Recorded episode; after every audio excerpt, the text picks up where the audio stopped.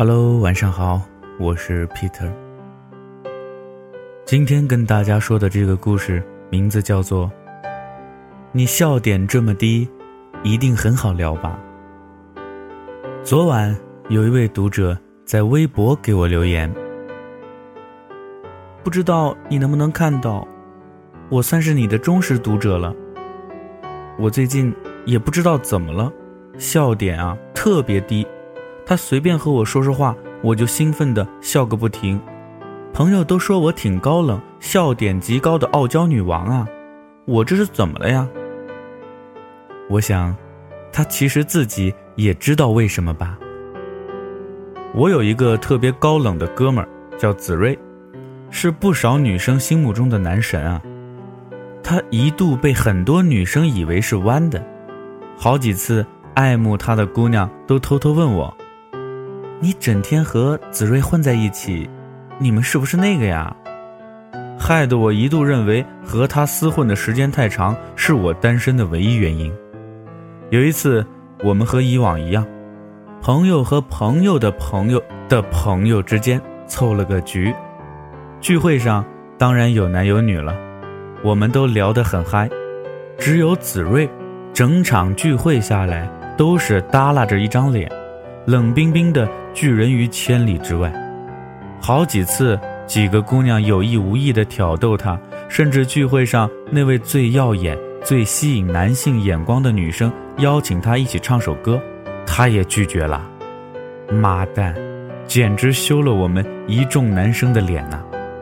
聚会结束之后，大家互留个微信，就散了。后来我们再一次聚会。那个最没存在感、瘦瘦弱弱的女生被起哄讲了个笑话。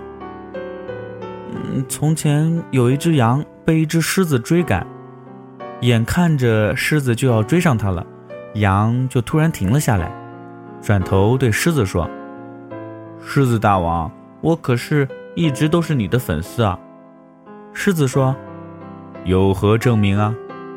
羊颤声地说道。大王，我我出生就是狮子座。说罢，我们一众人都呆坐在那里，迷之尴尬。除了那个妹子以及向来高冷的子睿，在一片尴尬的气氛中呵呵傻笑了起来。后来的故事，相信你都知道了。子睿啊，和那个普普通通、害羞单纯的姑娘走在了一起。再后来的后来，我们才知道。第一次聚会，他们俩彼此加了微信之后，就一直聊得不停。奇了怪了，好像只要真正看对眼的人，平时没话说的也会变得话痨了起来。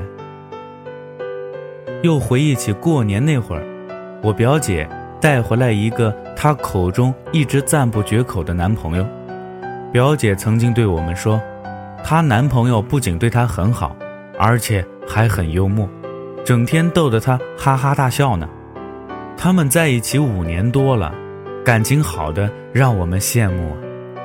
但过年那几天和他真正的接触下来，难免觉得和表姐口中的描述有所出入啊。表姐的男朋友确实是个老实人，但显得有些木讷，不太会讲话。我们一直期待从他口中听到几个像表姐之前描述的，整天逗得他哈哈大笑呢，但似乎我们都失望了。除了我表姐，好几次我这个准表姐夫跟我们说一些他认为很好笑的笑话，除了我们一脸迷之尴尬的微笑外，我表姐总是笑得像个小女人一样，看了之后让人不想去怜惜都不行啊。表姐从小到大都被家人夸，说什么像我表姐这么漂亮的姑娘，以后一定会找一个玉树临风、家庭优秀的男人。但她却找了一个木讷的工科男，老家还是农村的。听说他足足奋斗了五年，才在我们城市里按揭了一套房子，首付四成，还不理会表姐的顾虑，在房产证上只写了他的名字。看过不少或长得帅或家境好的男生怎么聊一个女生，他都无动于衷；也看过不少长得可爱或性格极好的女生，不管对一个男生怎么好，他都毫不领情。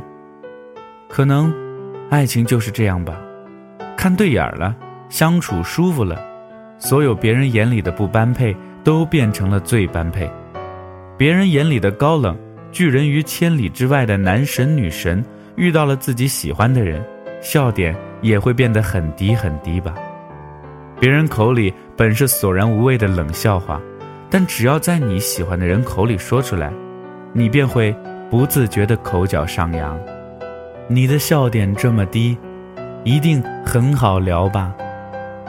好好珍惜那些在你面前笑点低的人吧，因为你大概不会知道，有时候，并不是因为你有多么幽默，而是只因为是你在我面前，我的笑点就低了，低的哪怕一点，都不像他在别人眼里的模样。